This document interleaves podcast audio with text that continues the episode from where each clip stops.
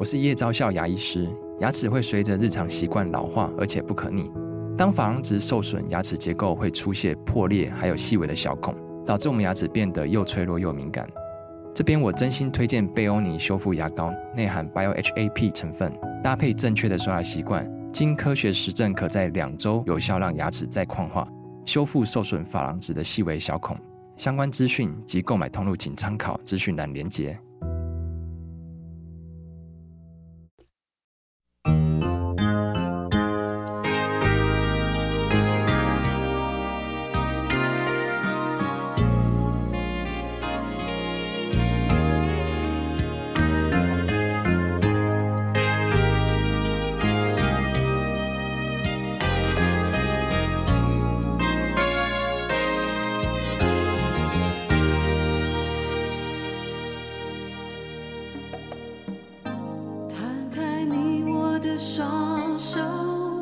欢迎收听，还在听，我是荣少爷，我是老边。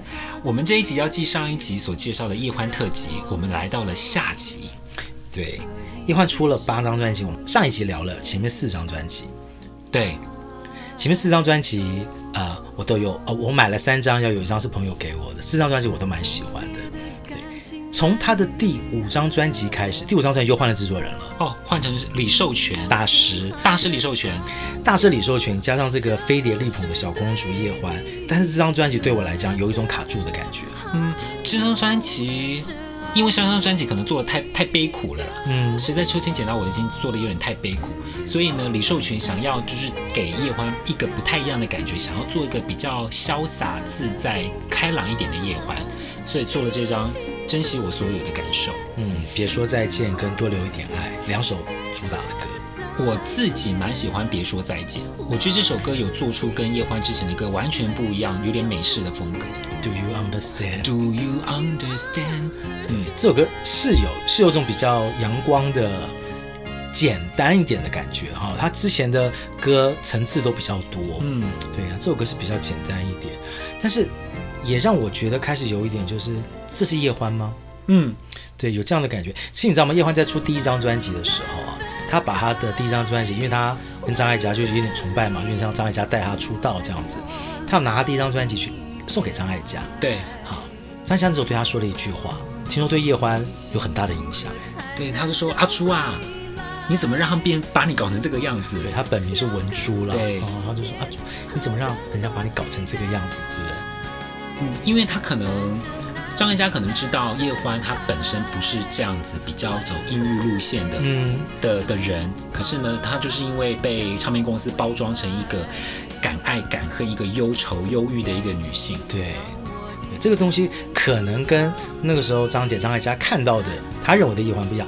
不过我们要再想一件事情啊，张姐的所属唱片公司是滚石，滚石的包装其实都是很顺着歌手的个性走。嗯嗯嗯飞碟不是，飞碟真的是一个比较像是一个大型的音乐加工厂，他们希望每一个歌手都能够在商业的模式底下唱出适合他唱的歌。没错，所以那时候飞碟呢，他就是经过市场调查之后，他认为像叶欢这样子，有带点带点点冷艳，然后带点点凄情的歌手，比较适合符合当时的市场，所以他就把叶欢找来，但是是把这样子可能不适合他本性的形象加在他身上。但是即使这样子也红了四张专辑。对，所以。珍惜我所有的感受，我对这张专辑其实是有点感觉复杂。我知道很多的欢迷喜欢这张专辑，嗯，我个人我觉得到专辑中段以后，我觉得有点 lost，因为我觉得很多歌听起来很像。但是其实这张专辑，我每次的重听，其实我最有感觉的一张一首歌是《带年轻的心远走高飞》。年轻的心尽情远走高飞，浪漫的深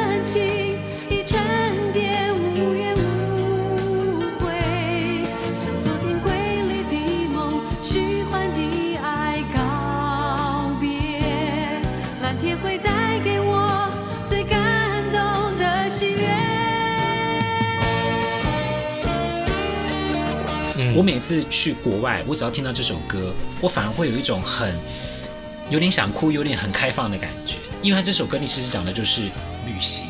因为呢，你把你在旅行的时候，你就把一些过去不好的经验，你全部都抛在脑后，你现在都享受当下旅行的快乐。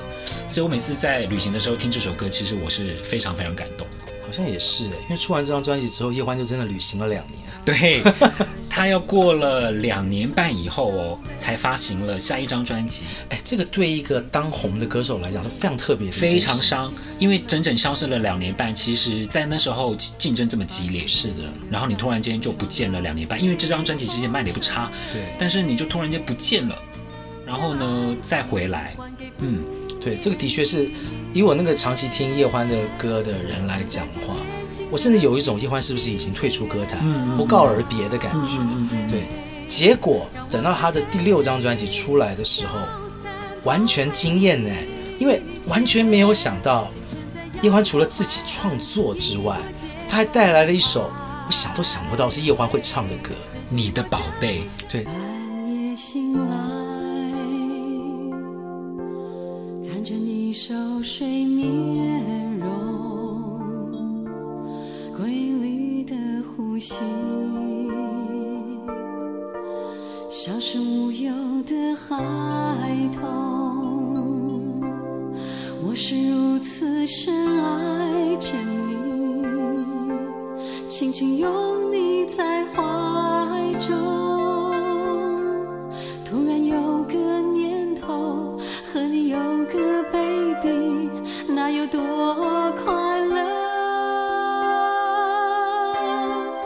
眉毛像你眼睛像我，鼻子像你嘴唇像我。这首歌哈、真的太神奇了。这首歌是以一个呃想要怀孕，好，也许已婚，也许未婚的女子，对着她的男友或者是先生唱出来的这首歌，甜蜜到了爆炸。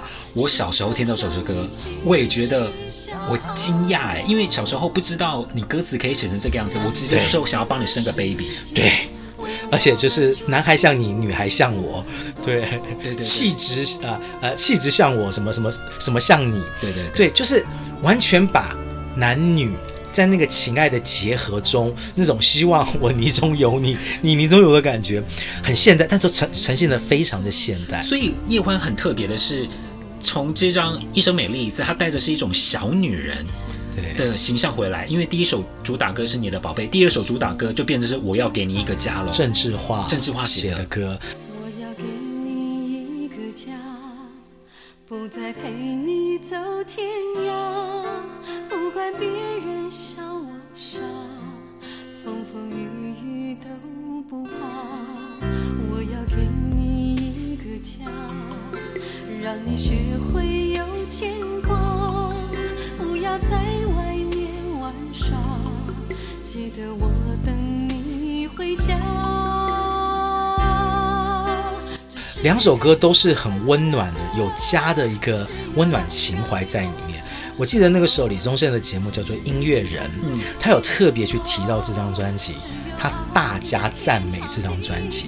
他说这张专辑，呃。概念非常的清楚，然后他也觉得很吃惊，就是叶欢在这张专辑做了这么大的一个突破，对，但是除了自己作词之外，他的声音，然后整个专辑呈现出来的形象，都完全创造了那个时候的流行市场没有的一个区块，就是小女人渴望爱的真实心情，对，对于家的那种期待，而且直接 sing 那好利哦，某方面又非常的前卫大胆，对。对，然后又是从。消失了两年多的叶欢口中唱出来的时候，很特别，很特别。这首歌曲啊，就是如果你会担心叶欢消失两年多之后，大家会不会不记得他？不会，因为这首歌把就算是之前没听过他的歌的人，也重新认识了叶欢这个人。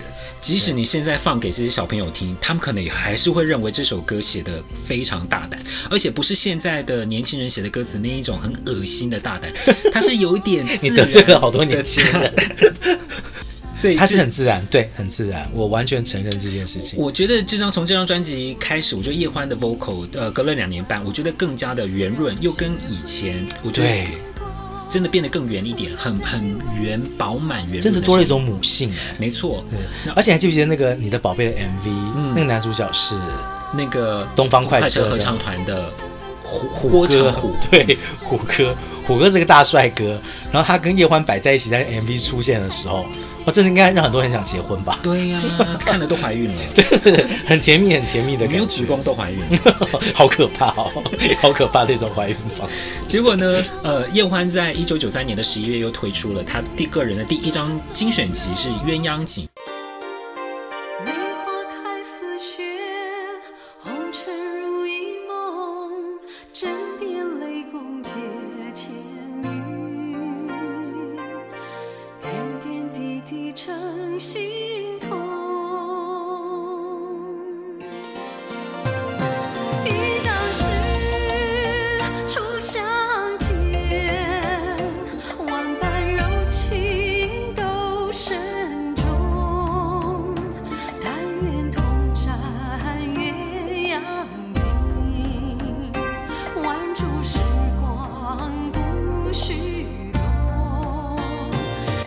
鸳鸯锦就是我们前面提过的，它就是连续剧的呃《鬼丈夫》的主题曲，对，一首呃非常有中国风，大概是叶欢继《人生如梦》跟《几多深情几多愁》之后又一次好、哦、尝试这么强烈中国风的东西。我觉得叶欢他这三首歌非常适合发一张 EP，因为这三首歌各有千秋，呃，《人生如梦》、《几多深情几多愁》跟《鸳鸯锦》这三首中国风的歌，我觉得放在一起真的超好听。对，我觉得中国风这个东西是在叶欢的冷。冷调跟暖调中间，另外一种就是他很特别的一个一个一个一个路数。没想过他适合唱这样子的歌，因为他其实你看嘛，又有全新的自己这么现代感的东西。对，结果他又能唱中国风。对，其实我觉得叶欢一直给我一种感觉，就是他有一种其实很典雅的感觉。嗯，对，就是听说了，听说他自己现在也是蛮皮的一个，对对对对，一个人，但是他的那个整个形象就是一个典雅。对，所以当他唱这种东方风的东西的时候，其实不会过火，哎，刚刚好，嗯，他要掌握住那个古典的感觉。到了一九九四年的时候呢，叶欢发行了个人第七张大碟，就是《你让我悲伤又欢喜》。梦到梦到神魂随风散去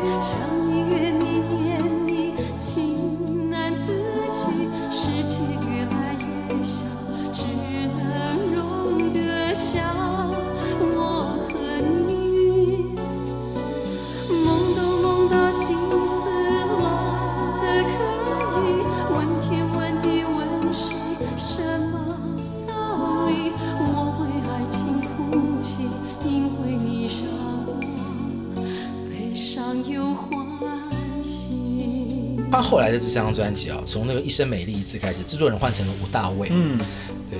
然后这三张专辑，我觉得开始叶欢每一张专辑都在改变一个风格。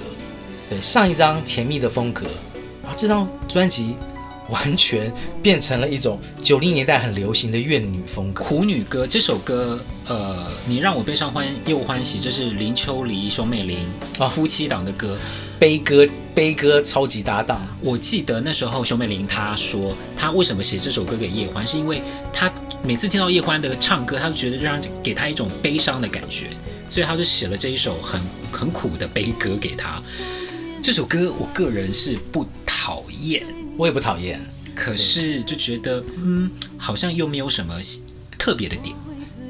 然后这张专辑还有一首对唱曲，也是也是稍微悲了一点呢、啊。是他跟那个他第一张专辑算是恩人嘛？因为老实说，他第一张专辑那时候他毕竟是新人嘛，所以找了这个当时候已经非常成名的歌手帮他念口白，多多少少有帮助他打开了知名度。就是姜育恒合唱的《天天等，天天问》。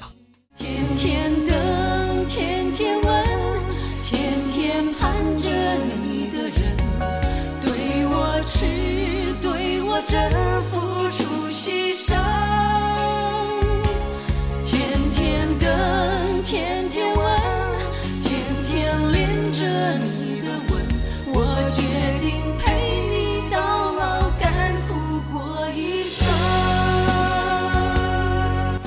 一个蛮尖锐的问题要问你，耶，因为爱里面的口白，你认为是必须还是不必须？上一集我好像提过。我在听《因为爱你》这首歌的时候，觉得是在一个很美丽安静的湖面上面有个女神飘出来，就是火焰飘飘出来。对，但是那个感觉就是突然有个一个很奇怪的老头走进了树林里面，吓到了那个女神，那个女神扑通就掉到了那个湖里面去了。嗯，我这样讲真的对姜育恒张大哥很不公平。但我觉得这首歌的口白，老实说，我觉得很特别，我觉得非常特别。我觉得如果以一张概念专辑来讲，它是个很特别的一个方式的处理。但是以一首单曲如果专门抽出来看的话，我会觉得这首歌其实不需要口白，是真的不需要。对，这个口白有一点打断了听歌的情绪，而且它的间奏有点过长，其实就是为了去 去迎合这个口白。其实我真的觉得。好吧，呃，所以呢，在 你让我悲伤又欢喜呢，叶欢就跟他可能的恩人 quotation 对，加合唱了，呃，天天等，天天问，这应该是他第二首男女对唱曲吗？对，对哈，继那个你是我胸口永远的世界名曲之外，对。的另外一首，但是这首歌当然就是没有《你是我胸口永远的痛》来的普及率这么的高。没有，其实这张专辑还是有一些不错的歌，比方说我我也蛮喜欢郑智化在帮他写的《流着泪不哭》，还有呢，其实他的 B 面的第一首《爱你一生够不够》。一生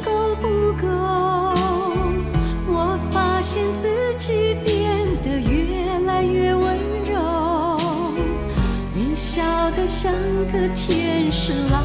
住我的手，从今以后没有机会寂寞。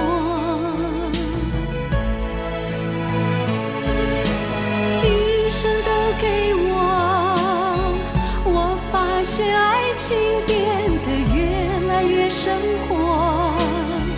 你笑得像个孩子，不让我回头，一生。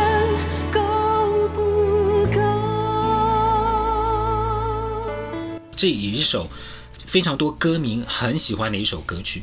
嗯哼哼哼，这张专辑其实我的印象最深刻的是它的造型设计。嗯、我记得你在九四年那时候，你又说把它 对，好像老了十岁的感觉，当场把它变成一个五十岁的叶欢。他那个发型看起来就，嗯，哎，这是谁想到的 idea 啊？对啊，我想一定不是杨凡吧。不是杨，不是杨。对，你看，从第一张专辑的女神的形象，到这张就有点哀怨家庭主妇。我觉得叶欢这条路走的也是够长了。然后到了一九九四年，叶欢发了他最后一张专辑，真正发就是吴大一帮吴一样是吴大卫帮他做的《爱疯了》，爱疯了。嗯。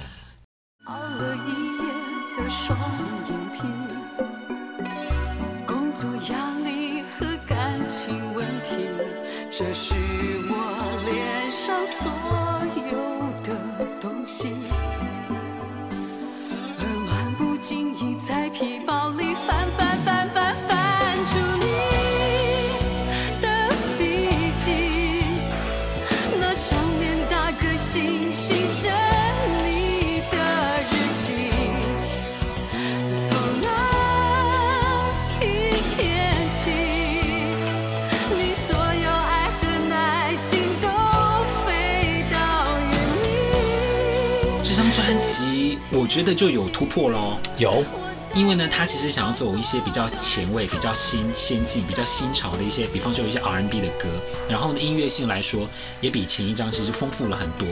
很多歌你听起来就是，哎，叶欢没有唱过，叶欢很难想象他会唱的歌。嗯，主打歌是《笔记》，就是带了一点 K 笑的唱法。哎，你看《笔记》这首歌也是熊美玲他们写的歌，怎么会跟你让我悲伤又欢喜差这么多啊？嗯，但是《笔记》的这个。歌曲的这个本质其实也是悲伤的，嗯，哦，它是一首非常歇斯底里的歇斯底里。我觉得歇斯底里，其实我那时候听到笔记的时候，我是喜欢的。我觉得叶欢也可以往这个方向走，因为我觉得其实叶欢的形象哈，她也一直给我一种她其实应该是神经很敏感的女子。对，对，她应该是对有一些事情是可能会过不去，她需要发泄。所以我觉得笔记这首歌。翻翻翻翻开你的笔记，带了一种愤怒的要抓奸的感觉。我觉得他的他确实在歌声表情上，为了这首歌，他确实是有下了一一番功夫。他变得有点酷，然后又带了一点愤恨的这种的这种 vocal。然后这张专辑的造型我也喜欢，因为是短发哦，终于不要像你让我悲伤又欢喜那样讲的不长不短，索性剪短剪短。对，我觉得很利落的感觉。然后在那个那个年代开始流行，就是要有女歌手要有个性的时候，嗯，我觉得叶欢也开始往这个方向走。虽然说这个专辑还有一首我觉得比较跳痛的歌啦，叫做《且留星月共今宵》。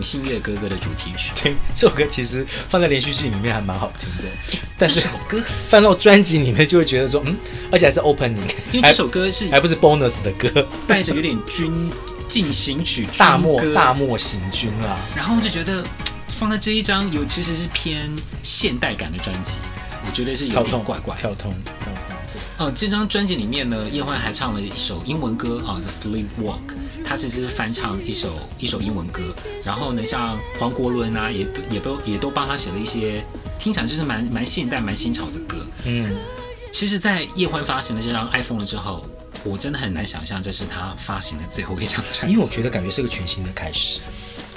没错，无论讲说这张专辑可能销售量没有那么好，但我觉得他有。有抓到一个点，就叶欢还可以做更刺激的事情。结果后来发了这张专辑之后没有多久，叶欢就跟飞碟，那个时候飞碟也改组了嘛，后来他卖掉了，所以后来叶欢就离开了飞碟，他就去了 BMG。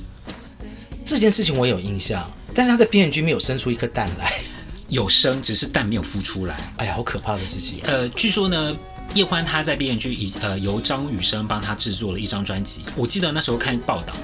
呃，他录了九首歌都录好了，里面好像还有英文歌。嗯，结果呢，后来这张专辑根本没有发。据说是当时呢，B N G 他把很多的资源都给了港星，所以对于很多的台湾歌手，专辑其实都做好了，他就是没有行销资源去帮他发这张专辑。嗯，然后这张专辑，我记得在好几年前有一次，叶欢他突然想到。为什么？因为你这边有一张专辑，呃，二零零三年的时候有一个纪念张雨生的《雨生欢喜城》，记得《欢喜城》里面呢，呃，叶欢自己唱了一首歌，但是呢，陶晶莹有唱了一首歌叫《单身旅记》。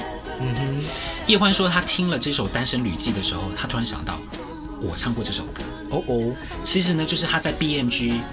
里面录过的一首歌，这是张雨生帮他做的嘛。是，所以听说呢，他有一次就回去 B N G，想要说想要把母带买回来吗？至少看一看到底母带还在不在，或者是可以买回来。可是没有想到，这个母带已经被淹掉了，台风天被被淹掉了。叶欢这张专辑是真的不太可能，没有不可能重见天日，因为确实就被淹掉了。所以我真的觉得非常可惜，因为我很喜欢《单身旅记》这首歌。然后叶欢说他的编曲跟他唱的版本完全不一样。所以啊，只能，我们只能从陶子的歌声中去想象，如果是叶欢唱，会是什么样的感觉了。我还记得，你记不记得那时候我是大学的时候啊？然后我是某年暑假回去大学回去，把《鸳鸯锦》录音带翻出来，然后呢，我就哦，叶欢，我好喜欢她的声音，我觉得这就是我最喜欢的女歌手。嗯，就那时候，其实我们二十年前我们认识的时候，我那时候就有跟你说，因为那时候我在重新认识叶欢的时候，他已经不唱歌了。天哪，对不对？所以当你当你想要再去，呃，理解他的时候，他已经是一个停止歌唱生涯的人。没错，我记得我那时候跟你聊天，我就跟你说，我真的好希望叶欢在发行新的唱片，因为那时候对我才刚理解他歌声的美好，我真的希望，我当是相见恨晚。我当然希望他在发新专辑。是是是，懂。你一定不记得他那，你那时候跟我说什么？他就跟我说，二十年前啊，对啊，我说了什么可怕的话？你跟我说。因为是你现在，你还你才会希望他在发新专辑。可是对于我，也就是你，我对于我们这种已经听他的歌，把他最美好的过去都听过的人，嗯，你们是不会希望他再发新专辑的。我老实说，我还是会好奇张雨生帮他制作的那张专辑，嗯，但是我不会觉得那么 回想起来会有遗憾。但是我觉得以叶欢留给我，至少我。他后面四张专辑有不同的风格，但是我真的很喜欢前面四张专辑。我对我来讲，那是一个很完整的，嗯，就是在那一个呃台湾唱片市场的黄金时期，在飞碟这么重要的公司里面，这么多的一群人、创作者、行销人员，帮他做了这么完整的一段，我就算是旅程呢。对对，很商业的。我觉得我一直回头去想这四张专辑的时候，我觉得。嗯，当我们现在去聊那个年代的女歌手，大家可能还是会去讲到啊蔡幸娟啊、黄莺莺啊、陈淑华。嗯，但我觉得叶欢的歌，它留住了一种很纯粹的流行歌曲的好的本质。是，我一直是这样子觉得。就是我说过，我觉得她的声音其实对我来讲偏平淡。嗯，但是她靠她的声音跟可能整个唱片公司的努力，把那个年代属于八零年代晚期跟九零年代初期的那种。啊、呃，流行歌曲的好的质感给保留了下来，嗯、而且是不同风格的。对，我现在回头再去听《因为爱你》或者是《全新的自己》，放的真心在你的手心，我不会觉得它是老歌耶。对，我会觉得它就是经典。对，它它的经典感觉是非常强烈的。然后，我觉得我们做这一集，我自己有一点想，就是说，现在大家去思考叶欢，都会觉得他是演员。对，民视专属，而且而且可能是长寿剧里面常会出来演那种很有气质的妈妈，对不对？不知道她演过婆婆没有？这我不知道。但但是我我对叶欢来说，这是他歌手这个身份是我永远不会忘记的。嗯，对，无论他的唱片生涯是不是太短结束，老实说，我觉得太太短就结束了。对对，然后我刚听到你讲说张雨生帮他做的那张已经泡掉了，嗯，我真的觉得那是很扼腕嘞。没错。对啊，就是觉得好不可思议的事情，呃，就是觉得我们好像因为他的生涯这么的集中，对啊，作品精致度也都很好，也许他真的可以回去听一下，在那个年代有这样的一个歌手留下过这么好的作品，也许很多人听的感觉也会像你一样，相见恨晚哦。嗯嗯，我觉得就像我讲的，当你听过这么多。人唱歌，有的人的音高，有的人的音质，有的人他唱歌的特色，我觉得总有一种声音是能够 hook 到你。嗯，那我觉得那时候我找到的是叶欢，直到现在，我每次听他的歌，我还是觉得这这是真是一把。好有质感的歌声，因为他的歌声里面表表面上好像听起来平平淡淡的，可是你去挖里面那一种理智里面又带着情感，但是其实冷中又带着一点温暖那一种非常矛盾的气质。嗯嗯，如果叶欢现在在你面前，感觉好像你在向他求婚。啊，我不知道叶欢姐姐会不会听到这一节，但是现在可能她就是把她的精力跟她的生命都奉献给上神。对，嗯，OK。那但是曾经有一段时间，就是应该我们是很感谢。叶欢曾经奉献给，把他的青春奉献给我们这些听歌的人。虽然叶欢他自己应该知道，说他在飞碟时期啊，他其实是被包出来，被被塑造成他那个人包，包出来的那个，不是包养，好像粽子。好，OK。虽然他在他每次想到飞碟的时期，他可能觉得他那时候他有忧郁症啊，然后他认为他被塑造成一个他不是他自己那个形象。但是我觉得以歌迷的角度来说，我们听到的就是飞碟飞碟帮他包装出来这个样子，这个样子还真的是非常的吸引人。对，就有的时候就每一个歌手有他自己的路要走。对，我觉得很难得啦。其实我觉得真的也因为是飞碟，也因为在那个年代才会有叶欢这样的歌手出来。没错。对，啊、呃，你知道我现在再去问别人，也许是我们那个年代的这个听歌的人，叶欢你还记得什么？嗯。大家还是记得你是我胸口永远的痛哦，因为这首歌真的是成为就是经典中的经典代表歌曲，因为它真的流传度实在太高了。嗯、对，那叶欢的歌里面，你自己最喜欢的专辑？好，我最喜欢的专辑是谁在秋天捡到我的心？嗯，你最喜欢的专辑一定是第一张，一定是第一张。对，那我想要你帮我选你最喜欢的五首叶欢单曲。哇，这我要想一下。你，你很直觉，很直觉吗？啊，全新的自己一定会有。嗯、然后我非常喜欢《意乱情迷》。嗯。然后《人生如梦》。嗯。你的宝贝。嗯。如果再要一首的话。你是我胸口有点痛，不能选。不会，我不会选这首。天哪，我觉得我会选真正的温柔啊！是你，我会选是你。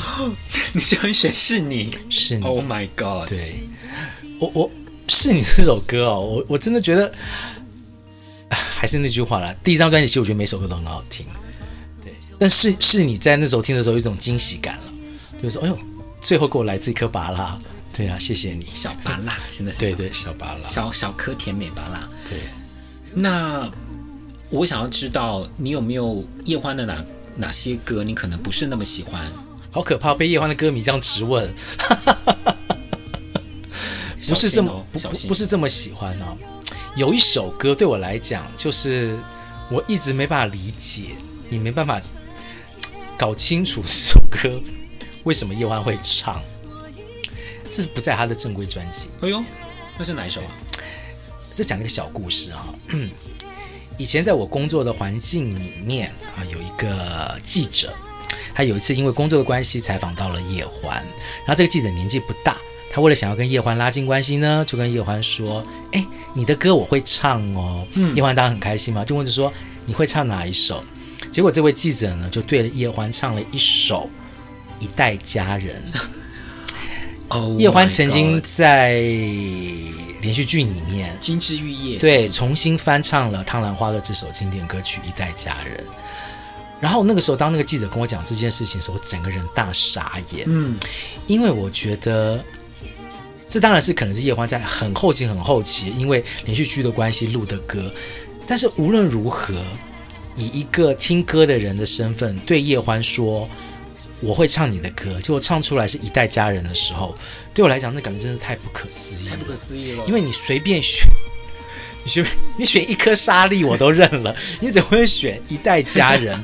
而且一代佳人这首歌，叶欢的翻唱对我来讲是有一点啊、呃、奇怪的存在。嗯，怎么说？对，因为他并没有真的好好的去翻唱这首歌，只是有点像在 KTV。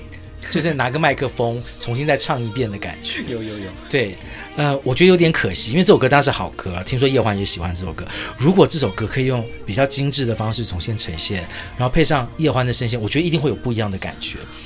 但是最后的成品并不是如此。我真的希望欢姐有机会再重新的再挑战一下这首歌啦。不过我还是希望她能够唱一些原创作品。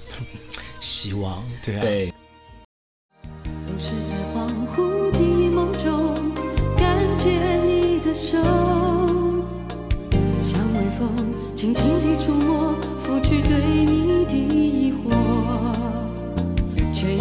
现实生活中放开我的手，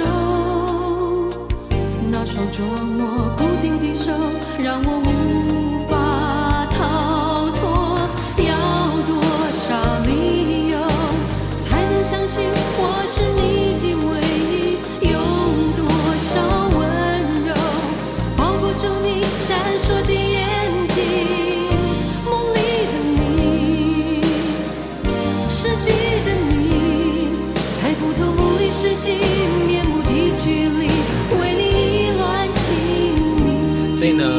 一集就介绍了本人真的是荣少爷最最最喜欢的一位华语女歌手，就是叶欢。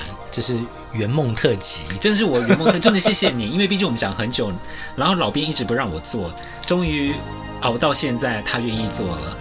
对，因为我觉得就是你要开始要把其他的歌手也要先介绍一下了，对，到这个阶段啊，你可以回顾，对，让你圆梦一下。那下一次也可以让你圆梦哦。可是我觉得你梦，你的歌手应该很多，讲不完。对，可能每一集都是圆梦特辑，好可怕的。还有美辰，对不对？你又讲到我们最爱的女歌手了，潘美辰。好，感谢这一集大家收听，也真的希望大家有机会真的回去多听听叶欢的歌。我真的希望你们能够像我二十年前醍醐灌顶一样，从他的歌声里面感受到一些非常非常棒的美好。希望大家都回去听听看喽。感谢大家，那就下一集再见，拜拜，拜拜。世纪的你，猜不透梦里世纪面目的距离，为你意乱情迷。感谢收听，还在听 Podcast。对于这一集的内容有任何意见，都欢迎大家去脸书搜寻“还在听”，留言追踪、分享跟按赞。我们每一集介绍到的歌曲都会做成 YouTube 的歌单，歌单的连接会放在每一集的资讯栏里面。当然，我们更推荐去各大串流平台，如 KKBOX、Spotify、Apple Music，付费收听，并且享有更好的聆听品质哦。